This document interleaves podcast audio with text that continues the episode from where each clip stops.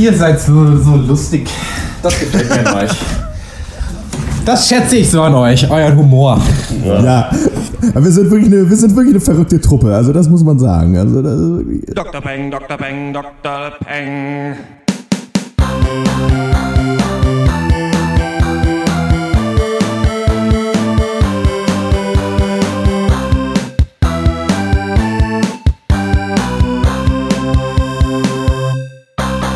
Hallo und herzlich willkommen zum 84. Pencast von drpeng.de Pop und Geist, unserem wöchentlichen Film- und Serien- Podcast. Äh, wir wünschen euch ein frohes neues Jahr 2016 und äh, legen direkt los mit zwei Knallerfilmen, die äh, wahrscheinlich Oscar-Nominierung abräumen werden und einer deutschen, nicht mal eine Fernsehserie, einem deutschen Fernsehformat, möchte man fast sagen. In uh, The Revenant muss sich Leonardo DiCaprio aus der äh, kanadischen Einöde zurück in die Zivilisation kämpfen. In Carol verlieben sich Rooney, Mara und Kate Blanchett in den 50er Jahren ganz, ganz doll ineinander. Und im Sandro-Report, äh, ja, was passiert da? Olli Dittrich äh, berichtet davon, dass der König von äh, Bhutan nach Leipzig kommen soll und äh, begibt sich in einer 30-minütigen Live-Reportage auf die Suche nach diesem. Ich rede wie immer, nee, mein Name ist Dr. Schwarz und wie immer rede ich mit Dr. Eck. Schönen guten Tag. Herr Dr. Snips. Hallo. Und Dr. Loco. Hallo. Ja, das neue Jahr äh, 2016 ist angebrochen und äh, ich habe gestern fast gebrochen, denn ich musste äh, bei Detektor FM nochmal den Jahresrückblick aller Filme ähm, äh, verschriftlichen.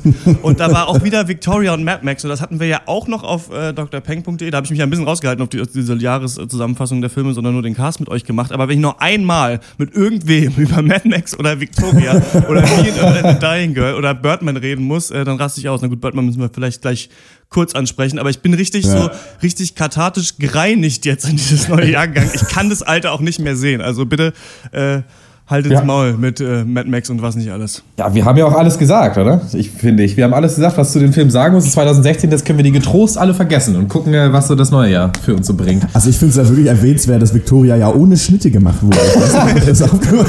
Nur mit Stullen spielt er in Berlin. Ja. Genau. Nee, apropos neues Jahr, ich habe auf Twitter was sehr Lustiges gesehen, da hatte jemand geschrieben, ah, jedes Jahr, die ersten zwei Wochen schreibe ich immer das Datum falsch. Und dann halt irgendwie so 15.04.1761. Kann der man ist nicht schlecht, machen. weil die, die, Einleitung des Gags kannte ich schon, die Punchline, äh, die war mir noch neu.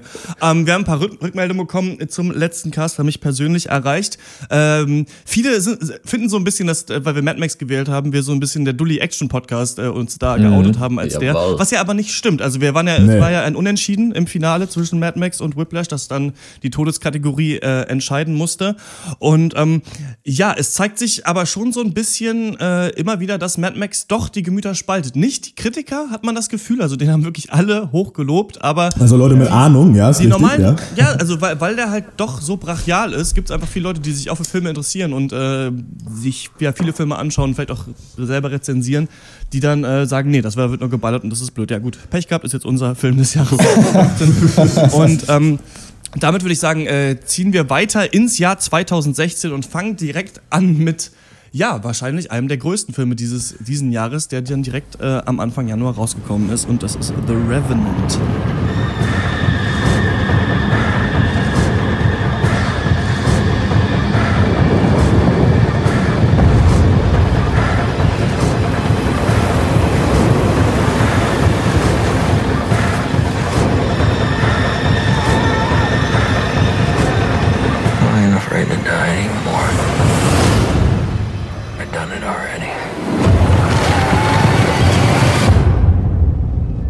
The Revenant, wahrscheinlich der Film, auf den ich mich äh, in letzter Zeit am meisten gefreut habe, neben dem neuen Star Wars-Film. Da waren natürlich unterschiedliche Erwartungen. Äh, Star Wars habe ich mich doll drauf gefreut, weil ich das als Kind schon alles geguckt habe und echt gespannt war, was J.J. Abrams draus macht. Und er hat ja auch eigentlich was relativ Gutes draus gemacht. Und bei The Revenant hat aber so das Filmkritiker-Nerdherz bei mir höher geschlagen, weil ich wirklich dachte, oh geil, Iñárritu zieht jetzt wirklich dieses Projekt durch und dann auch noch mit Leonardo DiCaprio und Tom Hardy, dass auch wirklich zwei so Typen sind, wo du merkst, die haben richtig Bock auf so eine Scheiße.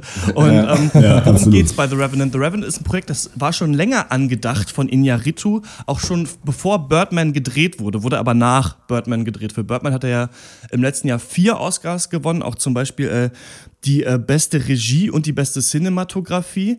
Auch einen Oscar bekommen hat Emanuel Lubetzky für die Kameraarbeit und der hat im Jahr davor schon einen bekommen für Gravity. Das heißt, wenn er jetzt nochmal einen bekommt für The Revenant, ist er der erste Mensch der Welt, glaube ich, der drei Jahre hintereinander einen Oscar bekommt in der gleichen Kategorie. ja. Und ähm, ja, worum geht's? Es geht um den äh, Trapper Hugh Glass, der im Norden Kanadas unterwegs ist. Trapper, das war mir eigentlich gar nicht so richtig bewusst, dass es von Trap kommt. It's a Trap und äh, die natürlich Fallen aufstellen und Tiere ja. fangen. Hier sind es Biber, um deren. Äh, wie heißt eine äh, Gruppe Biber eigentlich? Wisst ihr es noch? Aus unserem oh, äh, Tiernamen-Quiz. Vielleicht? Eine Kolonie, das ist vollkommen richtig, Dr. Eck, genau. Die versuchen Biber zu fangen, um deren Pelze ähm, zu verkaufen, werden dann aber von Indianern angegriffen und später, als sie sich dann retten können, wird äh, Hugh Glass, gespielt von Leonardo DiCaprio, von einem Bären angegriffen und von seiner Gruppe zurückgelassen und muss sich dann eben durch die Wildnis zurückkämpfen in die Zivilisation. Es gibt auch noch andere Gruppen, es, ähm, andere Charaktere. Es gibt den Fitzgerald, der von Tom Hardy gespielt wird, der sich ein bisschen gegen ihn verschworen hat und du siehst quasi so, wie diese Gruppe zersplittert wird und die verschiedenen Parteien an verschiedenen Punkten auf dem Weg zurück in die Zivilisation sind, aber Leonardo DiCaprio sich wirklich von ganz hinten nach ganz vorne kämpfen muss, durch reißende Flüsse gegen Gewalten der Natur, gegen äh, andere Menschen, die er da trifft und äh, ja, da wirklich ähm, alles auf sich nimmt, was ein Mensch und glaube ich auch ein Schauspieler auf sich nehmen kann. Ja. Ähm, Leonardo DiCaprio das ist ja schon fast ein Meme im Internet, dass er jetzt endlich einen Oscar kriegen muss. Ich kann es fast nicht mehr hören. Also alle sagen, ja, er muss einen Oscar kriegen. Scheiß. Wenn ich die Academy wäre, ich würde ihm, glaube ich, extra keinen geben. Vielleicht lässt er sich nächstes Jahr von drei Bären dann anfallen. Aber ähm, trotzdem, ja, groß erwartet. Inyaritu ist wieder dabei. Ähm, was war euer Eindruck von äh, The Revenant? Ja, also ähm, Inaritu und Lubetzky hauen einem hier so einen eiskalten Survival-Thriller um die Ohren. Ich finde es erstmal so geil, wenn man sich Oscars Filmplakate vergleicht oder, oder auch ähm, auf allen Filmpostern sind die Hauptdarsteller schick angezogen, außer DiCaprio hat ein totes Wiesel auf dem Kopf. so geil. Ja, es ist einfach schön, dass so diese, so ein Abenteuerfilm mal wieder zurück ins Kino kommt. Ne? Und ähm, das eben gepaart mit so einer Terence Malick-esker Kameraarbeit, die natürlich auch von Lubetzky ist. Ähm, ja, das klingt nicht nur spannend, das funktioniert halt, finde ich, auch saugut. Ähm, so gerade auch dieser Bruch zwischen so roher Gewalt und dieser anmutigen ja, lyrisch gefilmten Natur, kann man ja sagen, eigentlich, ähm, zieht einen eben manchmal raus aus dem ganzen Übel, aber nur um dich dann wieder ungefragt in so einen kalten, reißenden Gebirgsfluss zu schmeißen. Und ähm, das, ist, das ist super geil. Also bei, bei Malik kann so eine Optik teilweise, finde ich, was Einschläferndes haben. Hier gibt aber einem so die Handlung definitiv Grund genug, um wach zu bleiben.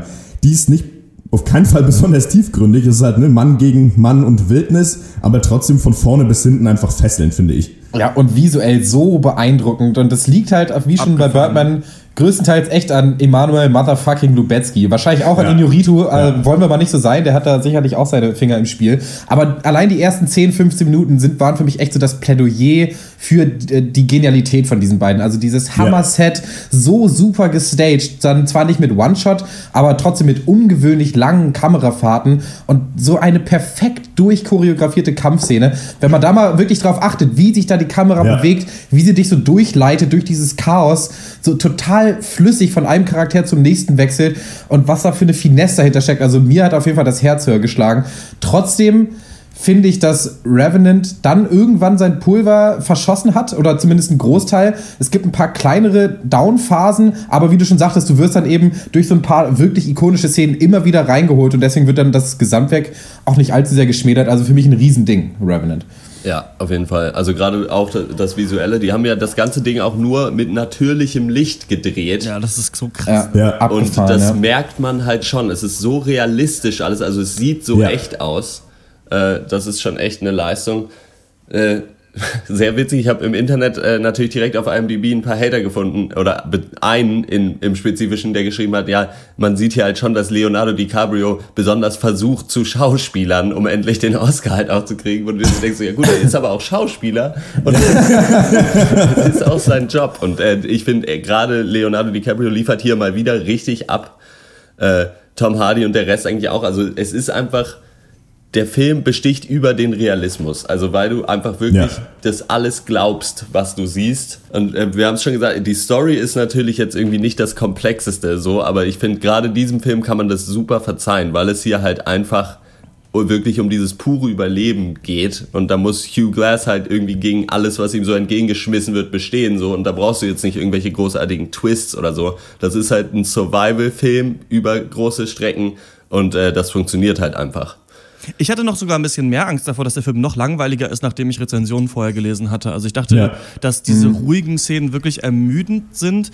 Äh, Inarito gönnt seinen Charakteren dann aber doch noch ähm, Geschichten, an denen sie sich abarbeiten müssen. Oder da gibt es eben verschiedene Charaktere, die stehen gegen andere und müssen es ausdiskutieren, entscheiden sich um. Also es gibt schon verschiedene Ebenen, die dann ja. immer gezeigt werden und nicht nur Leonardo DiCaprio, der sich durch die Wildnis kämpfen muss. Ja. Mich hat vom Grundkonstrukt, und hier kann man mal sehen, wie man es auch machen kann, The Revenant auf eine Art an Unbroken erinnert. Das mhm. ist der Film von Angelina Jolie, den wir letztes Jahr besprochen haben, den wir alle nicht mochten, weil uns eben gezeigt wurde, ja, hier geht es halt darum, dass jemand immer immer wieder vom Leben untergebuttert wird und immer wieder versucht, das Heft zu ergreifen und wieder aufzustehen und weiterzumachen. Ja. Und ja. irgendwie hat es aber genervt, weil man keine Beziehung zu diesem Charakter hatte. Und das hat man hier auch nicht, finde ich. Also man hat ganz wenig Backstory nur zu Leonardo DiCaprios Charakter. Man weiß, dass er mit einer, wie ist eigentlich da der politische Charakterterm heutzutage? Du, Indianer kann man auf Deutsch nicht, aber Native Americans, das Wort haben wir nicht. Und ist es Indigene vielleicht? Amerikanischen Ureinwohnerin? Ja, aber einer, ja, äh, Jetzt müsste man nicht den Stamm einer, sagen. Die wohnt ja nicht in der Uhr, insofern weiß ich nicht. mit einer äh, amerikanischen Ureinwohnerin, ja, ich sag jetzt mal, Indianer würde es mir verzeihen, ähm, ein, ein Sohn und ähm, da na, da darf ich nicht spoilern. Aber auf jeden Fall hat er guten Grund, sauer zu sein. äh, recht uh, das war knapp. Und ähm, das finde ich ganz interessant. Was ich noch finde, man kann diesen Punkt schon bringen, der Film wirkt schon so ein bisschen so ich will mal sagen, als würde das Projekt den Film überstrahlen wollen. Also, dass man jetzt nochmal sagt, okay, Leonardo DiCaprio kämpft sich jetzt wirklich durch. Aber ich finde halt nicht nur krass, dass er das macht und sie haben ja nicht nur mit natürlichem Licht gedreht, sondern auch an diesen entlegenen Schauplätzen mussten da irgendwie täglich ja. zwei Stunden hinfahren. Ähm, ja. Musste wirklich da eine Büffelleber essen, der Typ. Und was er nicht alles gemacht hat, was dann noch alles am Ende kommt, wollen wir jetzt nicht alles erzählen. Obwohl der Trailer sehr viel verrät. Also, ich habe mir dann auch den zweiten Trailer nicht angeguckt, nachdem du, Horst, mir gesagt hattest, dass der schon den ganzen Film erzählt. Ja. Und im ersten ist schon viel drin. Und mhm, ähm, ja. da finde ich aber trotzdem, dass Leonardo DiCaprio, den ich glaube ich mittlerweile einfach für den geilsten Typ der Welt halte, der ist mit tausend Supermodels zusammen, engagiert sich für die Umwelt und macht dann solche Filme. Es ist ja schon im Kern, auf jeden Fall will es ein Survival-Film sein, aber trotzdem ist für mich der Film eigentlich am stärksten in der ersten Stunde, indem er so seine Story aufbaut und halt eben diese ganzen Parteien so in Position bringt. Und vielleicht liegt es daran, weil in dieser Phase des Films die Leute interagieren dürfen. Und die sind halt alle interessant. Nicht nur DiCaprio ist interessant, ich finde Tom Hardy ist fast noch der faszinierendere Charakter. Ja. Und deswegen finde ich das halt geil, weil irgendwann sind die dann halt alle voneinander isoliert und gehen alleine durch die Wildnis. Das ist dann auch nicht schlecht. Aber es ist so ein bisschen da, irgendwann gibt es halt diesen Teil des Films, ich nenne es mal so Man vs. Nature, Bear Grylls, so, du musst dich halt irgendwie durchschlagen. Ja. Und mit einem Leo DiCaprio, der halt echt so 16 Mal mit schmerzverzerrter Miene über den Boden robbt und 17 Mal Visionen von seiner Frau hat und dazu 24 Kameraeinstellungen von Baumkronen. Mir war das ein bisschen zu ausgedehnt, muss ich sagen. Das war auch nicht mhm. schlecht. Und in den Teilen, äh, in diesem Teil des Films rettet sich der Film dann natürlich auch über diese unglaublich beeindruckenden Szenen. Also den reißenden Fluss hast du schon angesprochen und, und ich möchte auch mal den Pferdekadaver jetzt nennen. Für mich der schönste Shot des Films, mit Abstand auf jeden Fall. Ähm, aber ich frage mich, ob der dich da nicht ein, zwei ähm, Szenen zu viel gönnt oder vielleicht ja. auch, äh, sagen wir einfach mal ganz plump, eine halbe Stunde zu viel gönnt, ja. bevor dann am Ende dann die ganzen Fäden wieder zusammenzieht. Ja, das stimmt. Das habe ich mich auch gefragt, ich auch. aber ich finde, ich habe mir dann überlegt, äh, als er dann, und man, ja, es heißt ja der Rückkehrer, also er kehrt zurück im Film. Ähm, als das passiert, finde ich, hat es diesen emotionalen Impact stärker, weil es so lang war. Also weil ja. es sich fast zu lang gezogen hat und dann aber immer wieder doch eine Szene kommt. Er trifft ja dann zum Beispiel auf diesen anderen Indianer, der, ihn da, der ihm da hilft und ihn schützt zum Beispiel. Und da gibt es diese Szene, wo sie beide an diesem Busch sitzen und das Regenwasser auffangen. Das ist fast die stärkste Szene des Films, finde ich für mich, weil sie nicht so doll auf einen Longshot und so weiter geht. Und ähm, ja. deswegen finde ich, könnte man sagen, also ich dachte auch im Film, ab und zu so, okay, jetzt zieht es sich ein bisschen, aber dachte mir dann immer, ja gut, aber guck doch einfach mal hin, guck dir doch mal an, was sich hier zieht, wie atemberaubend sind diese Aufnahmen. Also es ja. ist, es hätte mit einem anderen Schauspieler und ohne die Kameraarbeit wäre es der langweiligste Shot gewesen, den man je gesehen ja, hätte. Aber ja. dadurch fand ich, war der Payoff am Ende dann doch ziemlich geil. Dadurch, das ist vielleicht diese halbe Stunde zu lang war. Also könnte man auf jeden Fall argumentieren. Ja, nee, finde ich auf jeden Fall auch, weil ich hatte auch gerade mit diesen Traumsequenzen hatte ich beim Schauen echt Probleme und dachte mir, so muss das jetzt nochmal sein. Aber im Nachhinein weil ich auch so ein bisschen an Unbroken erinnert war, waren es eigentlich die, die einem das besser erklären, weil sowas bei Unbroken gibt es das eigentlich nicht. Und hier brauchst du die aber eigentlich wirklich, um zu verstehen, warum macht er das überhaupt noch? Warum ist er hier überhaupt noch unterwegs und legt nicht den gebeutelten Körper auf kühles Eis und chillt einfach ein bisschen und dann ist gut, weil an sich hat er überhaupt kein, also eigentlich hat er überhaupt nichts mehr. Ja. Und äh, irgendwie glaube ich im Nachhinein hat das, braucht es das hier schon, weil du sonst einfach denkst, ja gut, warum macht er das überhaupt? Mhm. Also insofern, ja. Ja. Hm. ja, vielleicht. Ich weiß nicht, ob es nicht auch ohne funktioniert hätte. Ich, ich finde auch, dass es ein bisschen ähm, diese Art Szene da so äh, stellenweise so ein bisschen gebetsmühlenartig nochmal noch mal und nochmal runtergerattert wurde. Und ich finde ja. auch dann im Zusammenhang mit diesen äh, mit diesem gesprochenen Text dann immer noch äh, von hier äh, diesem Zeug mit Federn und äh, keine Ahnung, äh, ja. Ne, wenn ein Windstoß kann einen fest verwurzelten Baum nicht umhauen. Das hat mich alles ein bisschen manchmal an Night of Cups erinnert und hat, und ähm, ja. ich fand das manchmal ein bisschen sehr repetitiv, aber trotzdem ja, ihr habt es ja auch schon gesagt, das reißt dich trotzdem nicht raus so. Und vielleicht ist es auch das, was am Ende den, den Film dann auch wieder besser macht und du das eben auch brauchst, eben wieder diesen Kontrast zwischen dieser Emotionalität, dieser, dieses Sensiblen zu dieser beinharten Realität, die sich dann offenbart, äh, wenn äh, ja, Leonardo DiCaprio mal wieder die Augen aufmacht und einen Wiesel im Gesicht hat.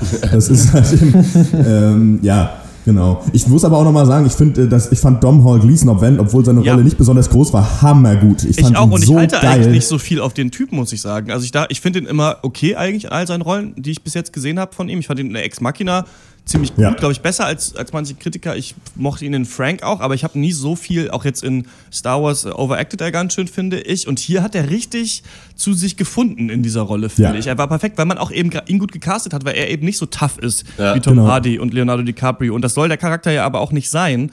Und der dann aber am Ende eben doch ethische Entscheidungen trifft und doch dann nochmal zeigen kann, was in ihm steckt, in so einem letzten Aufbäumen, finde ich, der war richtig gut gecastet dafür. Ist auch krass einfach, ich meine, jetzt kommt ja auch gleichzeitig Legend raus, wo Tom Hardy eine Doppelrolle spielt, was manche Schauspieler für einen Output haben. DiCaprio hat ja, ja seit Wolf of Wall Street nichts gemacht. Ja, und ja. Tom Hardy und Tom Gleason gefühlt sieben Filme. Also, ähm, das, ist, das, ist, unfassbar, finde ich. Ja, also, was ist das ähm, für ein Typ, Alter? Wo kam der denn her? Zusammen mit Oscar Isaac irgendwie ist der überall am Start. Irgendwie finde ich den auch mega geil. Ich habe das Gefühl, der wird immer auf Rollen gecastet, die so ein bisschen für leicht ältere Leute eigentlich sind. Aber er macht es trotzdem so gut, obwohl er ja so ein bisschen dieses Milchbubi-artige hat. Ja. Finde ich. Ähm, Gut, in Star Wars fand ich ihn jetzt nicht so toll, muss ich sagen. Auch da könnte man sagen, hätte von einem 40-Jährigen gespielt werden können, die Rolle. Hier auch. Aber irgendwas ja. muss er haben. Irgendwie muss er in Castings der geilste Typ der Welt sein. Oder weiß ich nicht ob er da, wie er sonst an diese Rollen kommt. Aber ich finde ja. das eigentlich mega respektabel. und äh, ich habe auch Bock, da, den auf jeden Fall in, in zwölf weiteren Filmen dieses Jahr zu sehen. Vielleicht einmal im Monat. Domhnall Gleeson können wir uns ja so vornehmen als Faustregel. Mal gucken. Ja. Wahrscheinlich, er, er, wird ein Freimaurer sein. Ich denke, anders kann man das nicht, ist das nicht mehr zu erklären. Eine Frage, die sich mir da immer noch zu The Revenant stellt, ist, ähm, ist es nicht doch nur äh, eine Art Kinoerlebnis, aber vielleicht kein sonderlich cleverer mhm. Film. Also ich habe irgendwie das Gefühl, und das ist ein Gefühl, was ich bei allen Inarito-Filmen habe, die ich gesehen habe, dass irgendwie die Show, die abgezogen wird, geiler ist als letzten Endes die emotionale Aussage, die oder also die einmal die die Emotion, die mich an die Charaktere binden soll, war auch wieder bei The Revenant nicht so stark, also weil ich nicht so doll mit Leonardo DiCaprio mitgefühlt habe, wie ich vielleicht hätte fühlen müssen, weil ich vielleicht wusste ich nicht genau, was alles auf dem Spiel stand. Es wurde eben nur kurz eingeführt. Auch bei Birdman hatte ich das, dass ich das Gefühl hatte, hier wird mir eben einfach nur viel popkulturelle Referenz und alles reingeballert mit geiler Kamera und geilen Schauspielern. Auch bei Babel hatte ich ein bisschen das Gefühl, Amoris Perros ging auch in die Richtung. Ähm, irgendwie habe ich das Gefühl, das letzte bisschen fehlt dem so zu einem absoluten Klassikerfilm. Also vielleicht ist es, weil eben alle Sachen, die gut sind, nur dann doch Schauspieler sind und die Kameraarbeit. Aber mhm. letzten Endes ja, worum geht's? Ja. Jemand, jemand kommt zurück in die Zivilisation. Das ist an sich, und Story ist eben auch wichtig, nicht so spannend vielleicht letzten Endes. Ja, gut, aber da, also das kann ich bei Birdman noch eher nachvollziehen als hier, weil das ist halt einfach dem Genre geschuldet. So, du kannst nicht einen Survival-Thriller machen, in dem es nicht großteilig darum geht, dass du halt überleben musst. So, mhm. äh, und ich meine, es ist ja auch äh, Meckern auf hohem Niveau, weil wie du schon sagst, wenn die Schauspieler richtig geil sind und die Kameraarbeit und das ganze Visuelle richtig geil ist, so das ist, dann ist es ja schon mal ein Hammerfilm, so das ist ja auch klar. Äh, kann muss, man ihm ja. mit Sicherheit vorwerfen, aber weiß ich nicht, ob man da einfach zu viel erwartet, weil wenn hier auch noch die Story dann so richtig tiefgründig und krass ist, dann ist das halt einfach der beste Film der Welt. So, ja, das ist auf jeden Fall eine berechtigte Frage oder, oder Kritik. Ähm, ich denke aber eben, also ich persönlich mag ja aber das, wenn es reduziert ist. So, ich meine, wir hatten es ja gerade im Jahresend-Podcast mit äh, zum Beispiel Mad Max oder so. Ich finde es manchmal ganz geil, wenn man sich eben so eine reduzierten Handlung annimmt und dann eben aber es eben filmisch schafft oder beziehungsweise dann halt dem Zuschauer zeigt, weshalb man daraus trotzdem oder wie man daraus trotzdem einen super Film machen kann. Das ist ja eigentlich dann auch gerade, worum es im Filmhandwerk geht, nicht wahr? Denn wir haben ja das Visuelle. Also und ähm, das, ich, ich finde das, also ich kann mich daran dann auch nicht stören, auch wenn ich die Frage berechtigt finde.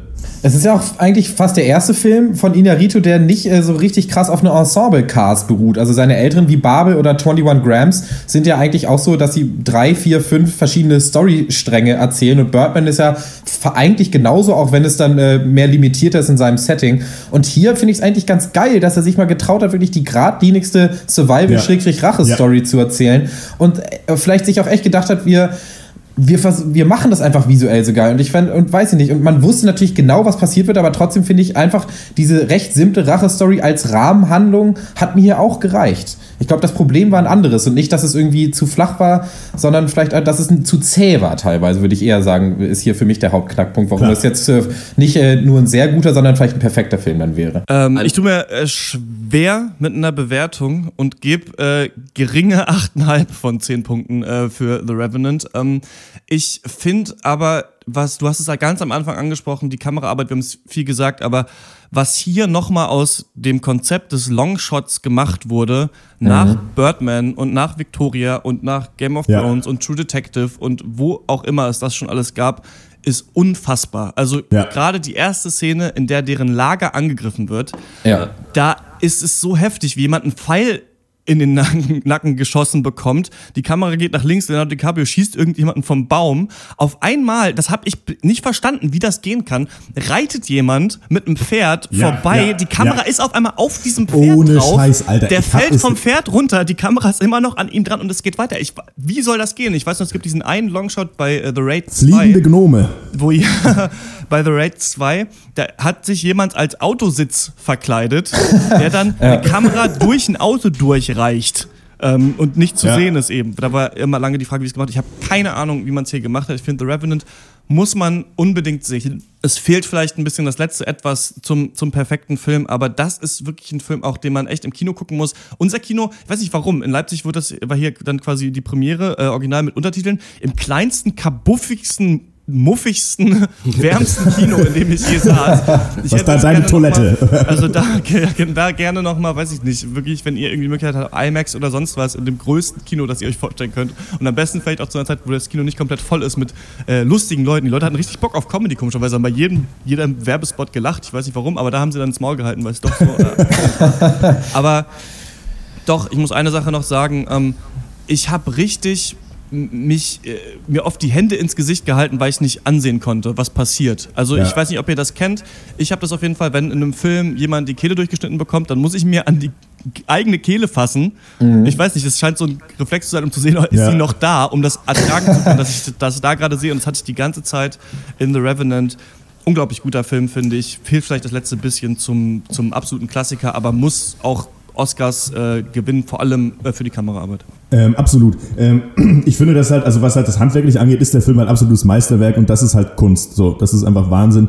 Und ähm, der Film ist wahnsinnig, natürlich wahnsinnig brutal auch, aber ich finde, er macht, es hat nie, es hat für mich nicht diesen billigen Schock-Anstrich. Äh, ja. So, ich finde, das ergibt einfach Sinn und was Dr., was, was Hodde auch schon am Anfang gesagt hat, das ist einfach, lebt von seinem Realismus und das ist, der ist aber nicht da, um ja klar ist ja auch zum Schocken da, aber irgendwie ist das halt, ähm, das nervt nicht. Oder man denkt irgendwie, hier wird irgendwie neueste Technik äh, äh, einfach genutzt, um dich irgendwie zu, weiß ich nicht, zu gruseln. Ähm, das ist einfach alles super und ach, so geil einfach eigentlich. Ich war nach dem Film, ich saß erstmal da und, ja, weiß nicht, eigentlich hätte ich, hätte ich erstmal eine Umarmung gebraucht, aber naja, das hilft nichts. ich musste raus einen Biber fangen. Ähm, ja, von mir gibt's äh, neun von zehn Punkten. Ähm, klare Empfehlung. Einfach auf jeden Fall muss man eigentlich gesehen haben, finde ich. Ähm, ja. Von mir gibt es auch äh, 8,5. Äh, teilweise verliert mich der Film kurz in der Wildnis, aber ich, man, man kann einfach nicht ignorieren, wie gut DiCaprio ist, wie gut Hardy ist, auch äh, über ja, den wir jetzt nicht total. so viel geredet haben, wie fucking gut Lubetzky ist. Weiß nicht, ein ganz, ganz großes Ding, 8,5 Punkte. Ja, äh, von mir gibt es auch 9 von 10. Ich, wir haben da jetzt gar nicht drüber geredet, wir spoilern ja auch nicht diesen Film, aber ich fand das Ende, also das wirklich Ganze, die letzte Szene äh, unglaublich stark. Ja. Wahrscheinlich, also weiß ich, zumindest meine Interpretation davon. Und das hat für mich äh, dann den Film im Nachhinein auch nochmal echt aufgewertet. Äh, brauchen wir jetzt nicht weiter drüber reden, aber äh, ja, 9 von 10 auf jeden Fall, äh, ja, wahrscheinlich einer der besten Filme, die wir 2016 zu sehen bekommen. Das macht Hoffnung ja. und Lust auf das neue Jahr. ja, wirklich unglaublich, dass das Kinojahr äh, bei uns mit diesem Film anfängt, gerade in der ja. ja oft auch ein bisschen drögen äh, Oscar-Zeit, wo es viel um Dramen geht. The Revenant ist seit Donnerstag in den deutschen Kinos. Wenn ihr eine Meinung dazu habt, dann schreibt uns eine Mail an podcast.drpeng.de und wir kommen zum nächsten Film, der bei den Oscars wahrscheinlich äh, bedacht werden wird, zumindest mit einer Nominierung und das ist Carol. Dearest, there are no accidents and everything comes full circle. No explanation I offer will satisfy you. You seek resolutions because you're young. But you will understand this ja, one day. Carol ist äh, seit dem 17. Dezember in den äh, Kinos in ganz Deutschland zu bestaunen, ist äh, ein Romantikdrama von Todd Haynes.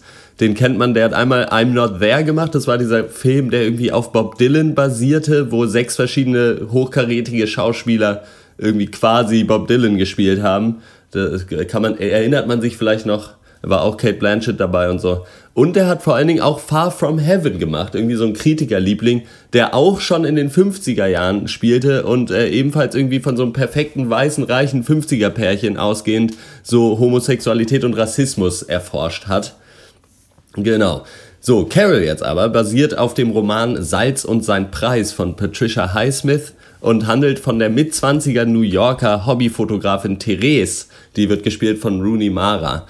Und die arbeitet in einem Kaufhaus und findet ihre Freunde langweilig, ihren Freund irgendwie auch nicht mehr als irgendwie nett und sucht so ein bisschen nach Sinn im Leben und trifft dann eines Tages in diesem Kaufhaus auf Carol. Die wird von Kate Blanchett gespielt und äh, kauft da eine Spielzeugeisenbahn als Weihnachtsgeschenk für ihre Tochter und äh, vergisst dann da was und dann äh, deswegen kann Therese Carol dann quasi anrufen und sie treffen sich zum Lunch, um diese Sache zurückzugeben und dann lernen die sich so ein bisschen kennen und finden sich ganz toll. Die Funken fliegen und äh, treffen sich dann auch weiterhin.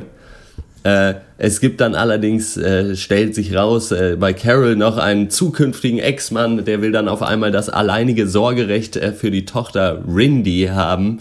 Und äh, ja, und dafür soll quasi Carols Homosexualität als moralischer Grund verwendet werden. Und dann geht die wilde Wahnsinnsfahrt im langsamsten Auto der Stadt los.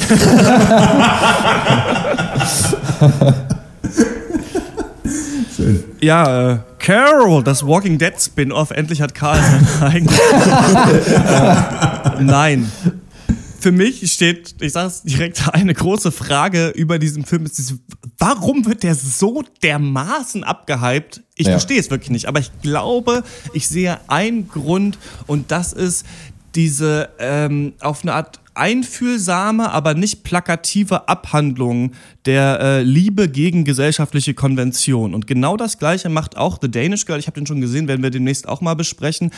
Das, da geht es ja darum, dass äh, Eddie Redmayne Lily Elbe spielt, äh, die erste quasi Transfrau oder eine der ersten, die eine Geschlechtsanpassung an sich unterzieht. Und auch der Film schafft es schon so, das eigentlich perfekt zu vermitteln, die Geschichte, um die es geht und es nicht so zu machen, wie es viele andere Filme machen. Und das ist so, da gibt es so ein Comedy-Bit, was ich super lustig finde, von Bill Burr. Und der sagt so, es gibt ja jetzt immer, es gibt ganz viele Filme halt, wo es darum geht, dass ein Außenseiter aus der Gesellschaft oder aus einer Minderheit sich eben gegen den äh, gesellschaftlichen Druck durchsetzt, um seinen Traum letzten Endes zu leben. Und er bringt ein Beispiel von irgendwie ein All-Black Swimming Team halt, so dass es halt irgendwie die, endlich ein schwarzes Schwimmteam gibt gibt. Und er sagt, in jedem dieser Filme und in jedem dieser Trailer gibt's immer einen weißen Rassisten, der immer schreit so, wir können die Schwarzen nicht in unseren Pool lassen. So. sagt er halt so, ja, aber ey, Leute, so funktioniert doch Rassismus nicht. Bei Rassismus guckst du dich erstmal um, okay, ist da keiner? Und dann, und dann sagst du es leise, so im Geheim. So, lauten Rassismus gibt's nicht. Und den gibt's aber immer in Filmen. Ne? Da gibt's immer einen, der würde sagen,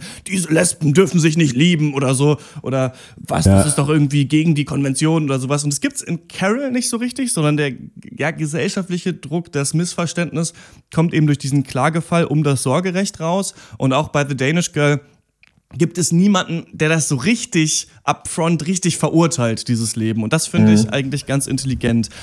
An Carol gelobt werden immer Kate Blanchett und Rooney Mara, die ich finde ihre Sachen auch wirklich ihre Sache super machen. Ich dachte, ich hätte noch nie einen Film mit Kate Blanchett gesehen, hier als jemand, der einen Filmpodcast hostet. Aber dann habe ich mal durch ihre Filmografie geguckt und doch, ich habe doch sehr viele gesehen. Ja, und, Herr der Ringe. Ähm, sie, genau, Herr der Ringe zum Beispiel. und ähm, Sie, Carol steht ja auch in dem Buch, das äh, The Price of Salt hieß und auch aus den 50er Jahren ist, ähm, eigentlich für so eine Überfigur, de, eine erstrebenswerte Liebe, die ein bisschen so eine geisterhafte Qualität hat. Und ich finde, dass Kate Blanchett das gut macht, die äh, Emotionalität dieser Liebe auszudrücken, aber auch so ein bisschen so eine Kälte und so eine Gewähltheit. Also sie ist gesellschaftlich komplett akzeptiert, aber hat eben diesen einen Teil an sich, den sie dann im Geheimen ausleben muss. Und damit finde ich, mit diesem, wie wird diese Liebe ausgespielt vor der sexuellen Revolution, eben so im Geheimen, aber doch auf eine einfühlsame Weise, das finde ich ganz gut. Ich finde, dass die, die Handlung nicht trägt für diesen Film. Also ich weiß, ich ja. fand das nicht sonderlich spannend. Ähm, und das Buch ist ja aus den 50ern, da hat es vielleicht noch mehr Sprengkraft besessen der war ja elf Jahre, wurde an diesem Drehbuch geschrieben, ewig in der Mache und die, ähm, auch Kate Blanchett hat gesagt, der kommt wahrscheinlich nie ins Kino, äh, gilt als unverfilmbar und so weiter und so fort. Weiß ich nicht, was so doll daran ist. Das Understatement, was, was sagt ihr dazu? Das habe ich mich auch gefragt. Es ist bedächtig erzählt, es ist durchaus ein sehr, sehr schöner Film. Das kann, glaube ich, niemand irgendwie abstreiten. Aber was für verrückt gute Reviews der bekommen hat. Also der hat 95 von 100 auf Metacritic, perfekte 100er Reviews, 5-Sterne-Reviews, noch und nöcher. Ich, ich check's auch nicht so ganz. Gerade gesehen auf die Laufzeit, beziehungsweise die Erzählweise eben dieses, äh, mit diesem Understatement, kam ich inhaltlich einfach nicht so richtig auf meine Kosten. Ich fand es im Endeffekt sogar fast flach muss ich sagen. Und der Film versucht eben über so kleine Gesten zu kommen, tiefgründige Blicke, so beiläufige Berührungen die ganze Zeit. Klar, es muss nicht immer dir alles explizit aufs Brot geschmiert werden. Ich muss hier nicht irgendwie fünfmal Sex haben sehen. Das nicht. Aber so explosiv oder so wahnsinnig begeisternd fand ich die Chemie oder diese Beziehung zwischen den beiden dann nicht. Als dass sie für mich diesen Film dann komplett getragen hätte. Wie seht ihr das? Ja, ich weiß es ehrlich gesagt einfach nicht so genau.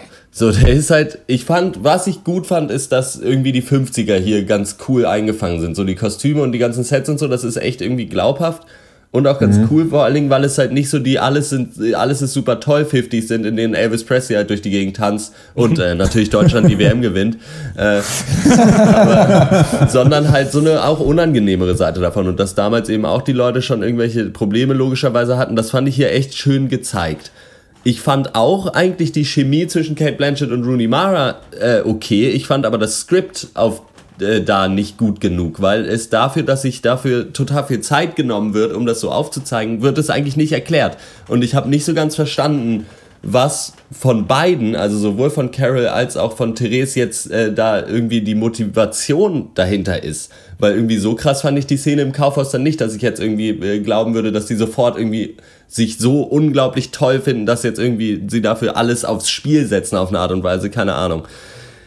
Insgesamt hat es schon funktioniert, aber so richtig verstehen tue ich das auch nicht, warum der jetzt so toll sein soll. Also es ist schon ein solides Romantikdrama, aber nur die Tatsache, dass hier das jetzt zwei Frauen sind, äh, reißt diesen Film nicht nochmal raus. Und, äh, aber es gab schon auch, also es gibt zum Beispiel eine Szene, die fand ich richtig gut und da hätte ich gerne mehr von in dem Film gesehen. Und zwar die Szene, wie die, da sitzen die beiden irgendwie beim Frühstück in so einem äh, Hotel quasi und dann kommt so ein Typ an, und der irgendwie Zeitschriften verkauft mhm. und labert die halt zu und die sitzen da halt beide und wollen sich einfach unterhalten und er drückt halt die ganze Zeit sich in dieses Gespräch rein und labert die mit irgendeinem Scheiß voll, den ja. sie beide nicht hören wollen und beide haben sichtlich kein Interesse an ihm und das interessiert ihn halt nicht. Äh, die Szene fand ich zum Beispiel richtig stark. Äh, aber das war auch die einzige, wo ein bisschen Leben in diesen Film kam, hatte ich das Gefühl. ich fand schön, dass sie ähm, mit so einer Selbstverständlichkeit die Männer des Films eben auf so eine heterosexuelle Liebe pochen, also ja. sich dann ranmachen an, an, an den Charakter von Rooney Mara, der offensichtlich ja. nicht interessiert ist. Gleichzeitig aber nicht auf so eine aggressive Art und Weise, sondern auch die Männer auch brüchig und manchmal verständ, also brüchig sind, manchmal Verständnis haben, manchmal dann austicken wie der Mann von Kate Blanchett, aber auch auf so eine ja, verständliche Art. Er ihm entgleitet gerade alles. Er will ja. das, was er mal hatte, irgendwie festhalten. Und sie ist ihm schon weit voraus. Sie weiß schon, diese Beziehung ist zu Ende und er kann es aber noch nicht glauben. Das fand ich auch, auch äh, sehr gut. Du hast äh, recht, die 50er Jahre toll abgebildet. Kleider in Sanduhrform, Petticoats, gelockte, hochgesteckte Haare. Ganz äh, fantastisch. Und ich finde auch äh, nicht schlecht, dass ähm, ja, es wirkt doch wie ein sehr authentisches Bild der 50er, zum Beispiel, dass die Leute eben auch schon irgendwie rumsitzen und Bier trinken, aber dann kommt halt Annie Ross aus den Boxen und nicht der, der Gangnam-Style und die Jugend sitzt im Wohnzimmer. Der eine ist schon weggeknackt, irgendwie schon zu früh eingepennt, anderen stehen und rauchen, es wird eh viel gequalmt.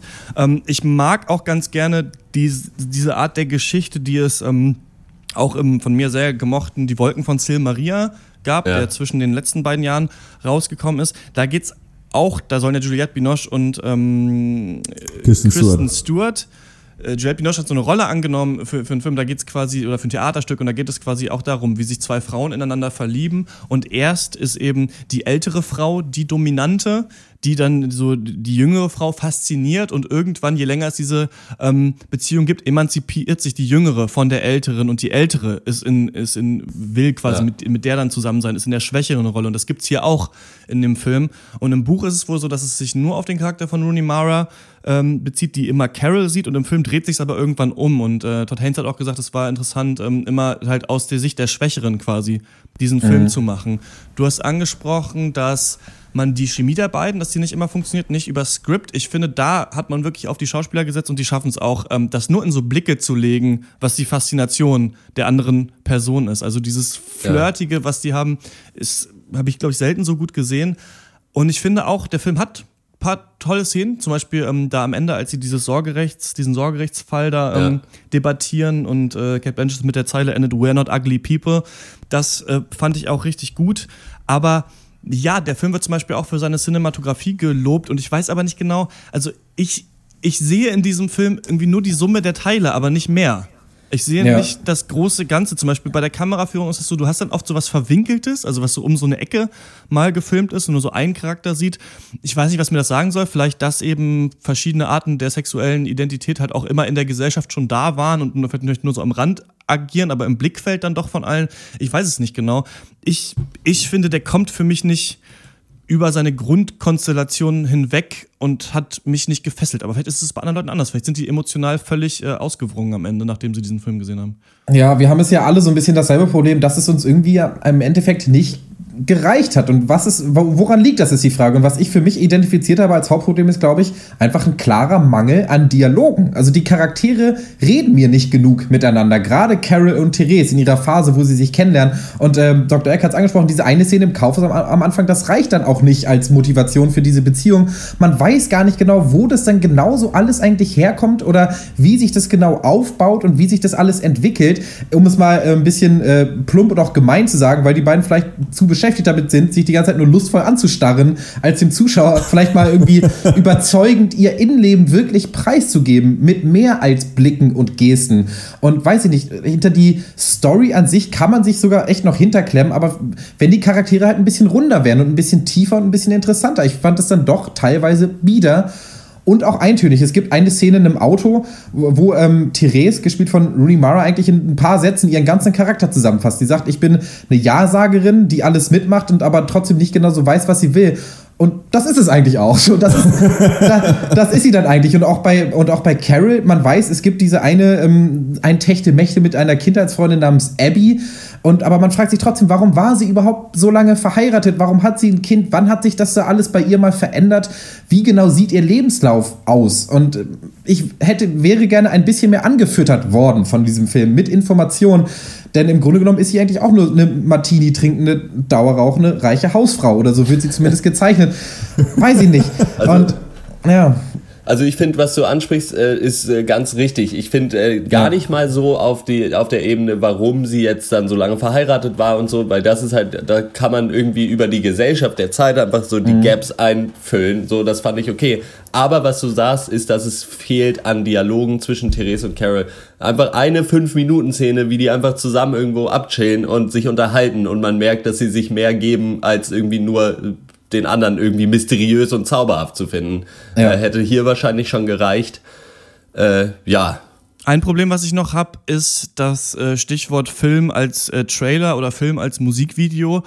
Viel zu viel Musik ist mir in diesem Film. In fast mhm. jeder Szene, wo sich die beiden angucken, wo jemand äh, im, im Taxi sitzt und die Stadt an, an ihm vorbeizieht, wird der Soundtrack, der echt schön ist, also es sind sehr getragene, emotionale Melodien, die auch einen Wiedererkennungswert haben, aber das ist mir zu viel. Also hier wird mir zu viel die Stimmung über den Soundtrack versucht zu vermitteln und so ein bisschen der Film schreibt mich an, siehst du nicht, wie toll das ist, siehst du nicht, wie emotional das ist, finde ich nicht. Ja.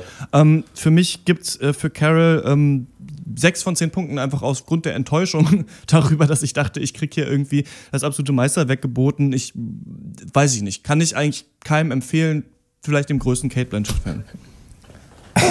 ja, von mir gibt es auch sechs von zehn und weil ich einfach mehr wollte. Ich wollte mehr sehen und ich wollte mehr wissen, aber vielleicht muss man sich auch eingestehen oder ich mir, dass ich dann vielleicht ein bisschen zu modern oder ein bisschen zu Hashtag Generation ADS bin, äh, um dann irgendwie da zwei Stunden super gefesselt von zu sein von einer sehr, sehr bedächtig erzählten Beziehungsgeschichte. Ja, äh, von mir gibt es, ja, ich gebe mal, ich gebe trotzdem sieben von zehn. Das ist schon kein schlechter Film. Es ist eher was für einen gemütlichen Abend mit vielleicht einem warmen Kakao und draußen ist es kalt, dann kann man sich den schon mal ganz gut angucken. Aber da kann man auch getrost warten, bis die DVD draußen ist. Äh, ja, 7 von 10. Achso, genau. eine Sache muss ich natürlich noch sagen. Der Mann heißt Harge und die Tochter heißt Rindy. und ich muss die ganz Namen ehrlich sagen, Harge und Rindy ist einfach eine schlechte Serie über zwei Südstaaten-Cops in Unterhemden und sonst gar.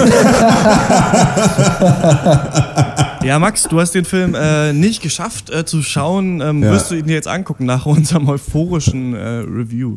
Auf gar keinen Fall. Dankeschön äh, dafür. Und damit äh, schalten wir ins, äh, in die Live-Reportage äh, von der ARD äh, von äh, Sandro Zahlemann. Sie heißt der Sandro-Report. Turbulentes Treiben hier auf dem Leipziger Hauptbahnhof. Ja, liebe Zuschauer, ich kann nicht anders, als Ihnen sagen können, wollen zu müssen. Große Schatten werfen ihresgleichen Ereignisse voraus. Denn kein geringerer als der König von Bhutan wird hier demnächst eintreffen. Und damit Sie, liebe Zuschauer, nichts verpassen, bin ich für Sie bereits zur Stelle, wie immer später spätestens egal wann. Der Sandro-Report. Am 7. Januar 22.45 Uhr, halt die Klappe. Direkt nach den Tagesthemen. Mit dem ersten sieht man gut. Ja, äh, Olli Dietrichs Antwort auf Victoria, äh, könnte man so nennen, der Sandro-Report. Eine ähm, 30-minütige Persiflage äh, einer Live-Berichterstattung am Stück gedreht und ohne Schnitt. Also hört, hört. Ähm, ja, Dietrich äh, geht dafür in die Rolle des Ostreporters Sandro Zahlemann, der live vom äh, Leipziger Hauptbahnhof über die Ankunft des Königs von Bhutan, Jigme Kesa Namgyel Wangchuk, berichtet. Der will nämlich für sein Königreich 250 ICEs der neuesten Generation kaufen, mit äh, Druckkabinen und Wirbelstrombremsen und natürlich Sushi-Bar im Speiseabteil. Doch dann Schock, äh, Signalstörung in Jesewitz und äh, die Ankunft des Königs verzögert sich und so äh, begibt sich dann Sandro Zahlemann mit seinem Team auf eine waghalsige Reise, natürlich alles im Namen der bestmöglichen Berichterstattung. Ja, äh, was sagt ihr zu diesem neuen, äh, aufregenden deutschen Fernsehformat, der Sandro-Report? Ja, Olli Dietrich ist ja äh, neben ähm, seiner Karriere damals bei der Samstagnacht und den Doofen und äh, dann, dann Ditsche jetzt daran, das deutsche Fernsehen äh, zu persiflieren. Der hat einen Vertrag mit der ARD und je, immer jedes halbe Jahr kommt eine neue Persiflage quasi eines Fernsehformats, was es so gibt, raus. Es gab äh, das Talk-Gespräch, das ist eine Talkrunde, wo er ähm, alle Personen spielt, außer der Moderatorin, da wird auch schon mal kurz zu Sandro Zahlemann äh, geschaltet.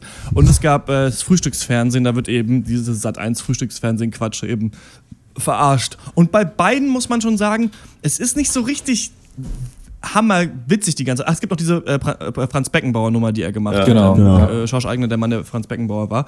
Ähm, und es ist nicht die ganze Zeit lustig. Also auch diese beiden Sachen. Der Witz zieht eher darüber, relativ authentisch ein Fernsehformat zu persiflieren und dann ab und zu mal ein paar Gags einzustreuen. Die sind manchmal schon echt zotig und scheiße. Also ich fand bei diesem ähm, das Talkgespräch war dann äh, gab es so einen Literaturkritiker und der hat dann halt völlig abstruse Geschichten erzählt, die aber oder, oder zum Beispiel gab es auch, er wurde in die Tagesthemen geschaltet und da war jede äh, Nachricht war ein schlechter Wortwitz und die waren echt unter aller Sau. Also da hat man nicht so ganz das Maß, glaube ich, gefunden. Hier jetzt beim Sandro-Report geht es eben darum, um diese Sachen, die auch Rolf Seemann-Eggebert macht, quasi die Royals sind in ja. der Stadt und es muss berichtet werden. Und ich glaube, das ist auch der Haupt Gag der ganzen Sache ist, er ja. muss die ganze Zeit labern und hat mhm. es auch gelernt, ist aber gleichzeitig so ein verkloppter, bekloppter Ossi-Idiot, der halt auch dann irgendwie weiß, ja, über Taucher fährt ja der Zug oder können wir ja dann mal hin und jetzt rennen wir hier über den Bahnhof und das wird, manchmal ist es wirklich brillant, weil er ja da auch wirklich auf irgendwelche Passanten trifft und einfach durchrennt und dann merkt man halt, ja, sie haben hier im Übrigen im Hintergrund ein Karussell gesehen, es handelt sich hierbei um und dann sagt dann sein Regieassistent, ja, wollen wir nicht erstmal gucken, wann der Zug losgeht?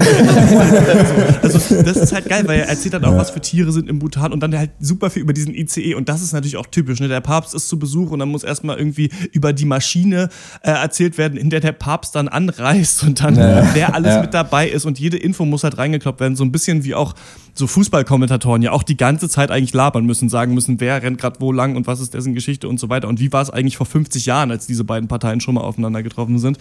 Ja. Das funktioniert schön auch so, dass dann zwischendurch nochmal die Stullenpause gibt und ja, wie kacke der einfach aussieht mit seinen blöden lockigen Haaren und seiner ARD-Funktionsjacke. Ähm, und welche Tiere er dann auch, der, der Schwarzhalskranich, verschiedene Geierarten, also da sind schon Gags drin, aber ja, über eine halbe Stunde zündet halt nicht jeder Witz. Und ich glaube, das Projekt ist irgendwie geiler als letzten Endes dann so die, die einzelnen Teile da drin. Ja, finde ich auch. Also er hat wirklich ein super Auge für Persiflage. Und was ich auch geil finde, ist, dass Olli Drittig halt genau weiß, was er kann. Das ist halt, ich suche mir einen dümmlichen Charakter, den verkörper ich und dann laber ich eine halbe Stunde lang Scheiße. Das ist halt auch wie Ditsche und auch wie alle anderen Sachen, die er jemals gemacht hat. Aber so richtig kann man das dann alles irgendwann nicht mehr auseinanderhalten. Und auch beim Sandro-Report hatte ich das Gefühl, dass er teilweise in seinen Ditsche-Charakter ja, dann wieder abrutscht. Und äh, dann weiß man nicht irgendwie, ist das alles ein bisschen zu One-Note? Ist es zu eintönig? Aber dann kommt halt wieder die nächste Pointe, die dann auch mal wieder zieht und dann lacht man wieder. Aber ja, du sagst es schon, es, es, es, es zieht sich ein bisschen, es streckt sich ein bisschen und also auf einem reinen Comedy-Level annehmbar, aber jetzt nicht irgendwie großartig. Es ist halt schon so ein bisschen äh, die bunte Tüte für den Herrn, Comedy-mäßig so, weil ja. teilweise geht's halt gar nicht, teilweise hast du da irgendwie deine weißen Schaumstoffmäuse und äh, dann andererseits aber auch wieder die leckeren Sachen aus der Tüte. äh, teilweise wirklich muss ich dann hart lachen und er schafft es ja, es ist ja bei Ditsche funktioniert's ja auch so, er zieht dich auf ein Niveau runter, äh, in dem halt dann irgendwie die Sachen wieder funktionieren. So ein bisschen wie ein Fips Asmussen-Programm einfach. Ja. Irgendwann musst du halt Hammer feiern. So, weil, keine Ahnung. Auch so dieses, ja, was er dann alles labert und er hat seine komischen Karteikarten dann und dann, und dann sagt er halt, habe ich das schon gesagt? Und er hat es äh, aber wirklich und erzählt nochmal haargenau dasselbe in zwei Minuten. Das funktioniert halt einfach irgendwie. Äh, ja geht schon hammerklar und also auch dieses One-Take-Ding fand ich schon, äh, also das funktioniert halt als Witz einfach so, wenn dann einfach zwischendurch der Kameramann halt irgendwo anders lang geht und man ihn überhaupt nicht mehr sieht. Trotzdem, also oder wie er da von dieser Fußballmannschaft aus dem Zug quasi rausgedrückt wird und dann an, durch die andere Tür wieder rein muss und dann die ganze Zeit weiter labert, obwohl man ihn nicht mehr sehen kann und dann den Kameramann disst auf dem Weg dahin, weil er denkt, dass er ihn nicht hören kann. Äh, sind schon großartige Sachen dabei. Ja, und halt so ein bisschen Rundumschlag auf alles noch. Die Deutsche Bahn kriegt noch ein bisschen das Fett weg und äh, ja, also diese ganzen Durchsagen da in diesem Regionalexpress, wo dann alles nochmal auf schlechtem Englisch nochmal wieder, so die unnötigsten Informationen nochmal wiederholt werden. Meals on Wheels, Alter. Meals on Wheels is on board now if you want a snack or refreshment. äh, ja, funktioniert schon. Ist nichts für jedermann, aber wenn man Olli Dietrich-Fan ist, dann kann man sich das sehr gut angucken. Eine halbe Stunde, knackig.